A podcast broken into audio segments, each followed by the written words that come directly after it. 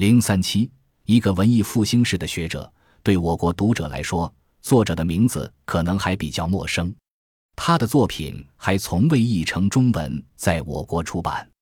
而在西方，雅可布·布洛诺夫斯基作为一位数学家、诗人、发明家、剧作家和人文学者，享有当代文艺复兴式的学者的美誉。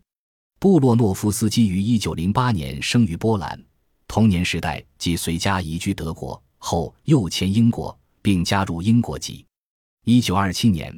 他入英国剑桥大学学习数学。一九四五年，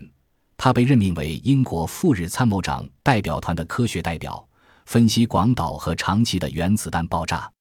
一九四六至一九五零年，他担任英国建筑工程部顾问。一九五零至一九六三年，领导全英煤炭委员会的研究工作。一九六四年起，作者成为美国加利福尼亚州圣地亚哥的索尔克生物研究所常任研究员。作者在本书中表现的渊博学识，无疑得益于他涉猎多门学科和参与有关社会活动的丰富阅历。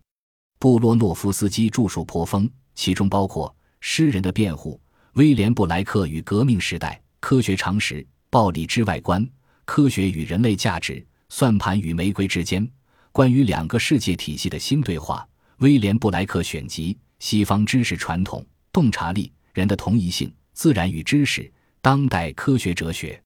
有些著作还多次修订再版，其中有以《科学与人类价值》《人的同一性》以及本书最负盛名。